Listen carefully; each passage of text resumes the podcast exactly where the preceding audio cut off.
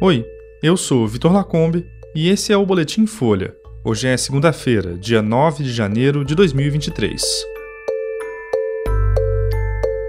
Polícia desocupa acampamento em Brasília e prende mais de mil bolsonaristas.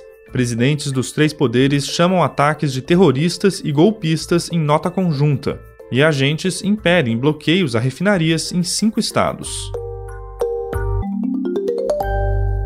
A PM do Distrito Federal e a Polícia do Exército esvaziaram hoje o acampamento golpista em frente ao quartel-general da Força em Brasília. Os policiais cumpriram uma determinação do ministro Alexandre de Moraes, do STF, para que todos os golpistas fossem retirados do local. De acordo com o Ministério da Justiça, por volta de 1.500 bolsonaristas foram detidos e levados para a Superintendência da Polícia Federal em dezenas de ônibus. Eles vão ser indiciados pela PF por suspeita de crimes cometidos nos ataques de domingo. Segundo a corporação, cerca de mil golpistas vão ser levados para o presídio da Papuda. Os ministros da Defesa, José Múcio, e da Casa Civil, Rui Costa, acompanharam parte da operação, assim como o secretário executivo do Ministério da Justiça, Ricardo Capelli, que foi designado por Lula como interventor federal em Brasília. Brasília. Nas redes sociais, Capelli disse que a área foi retomada e o acampamento desativado. O interventor afirmou ainda que a volta dos bolsonaristas não vai ser permitida. O ministro Alexandre de Moraes também determinou a desocupação de todos os acampamentos montados em frente a quartéis do Exército pelo país. Em São Paulo, a Polícia Militar retirou hoje os golpistas acampados em frente ao Comando Militar do Sudeste depois de 72 dias. No Rio, os bolsonaristas que protestavam no Comando Militar do Leste desmontaram o acampamento depois que autoridades anunciaram que eles seriam removidos.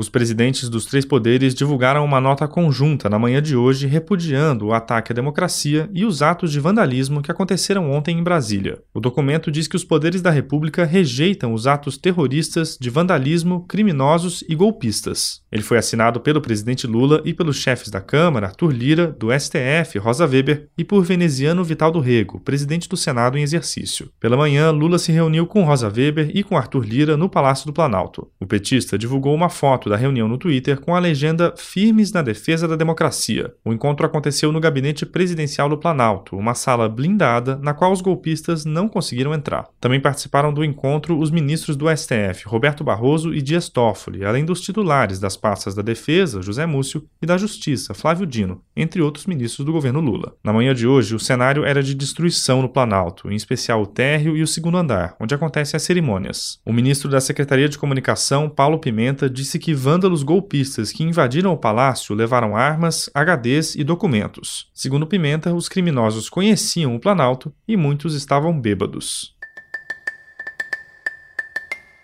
E um forte esquema de policiamento impediu que manifestantes extremistas bloqueassem o acesso a refinarias da Petrobras em pelo menos cinco estados. A movimentação ocorreu ontem em São Paulo, Rio de Janeiro, Paraná, Rio Grande do Sul e Amazonas, depois da escalada dos atos golpistas em Brasília. Ao longo do domingo, a Federação Única dos Petroleiros acionou órgãos federais de segurança, o Serviço de Inteligência e a Segurança Corporativa da Petrobras. Segundo o senador Jean Paul Prates, indicado por Lula para a presidência da estatal, golpistas fizeram convocações para bloquear acessos às refinarias durante a madrugada e provocar desabastecimento, mas as tentativas foram inibidas. A Federação dos Petroleiros afirmou que não houve impacto na operação das unidades. O Ministério de Minas e Energia também acompanha a situação e disse que tem garantido a normalidade do abastecimento de combustíveis e o funcionamento adequado de refinarias, terminais e bases de distribuição. Mesmo depois dos desbloqueios, extremistas ainda continuavam nos arredores de algumas unidades na manhã de hoje, como nas refinarias de Manaus, Canoas e São José dos Campos. Os locais seguem em monitoramento.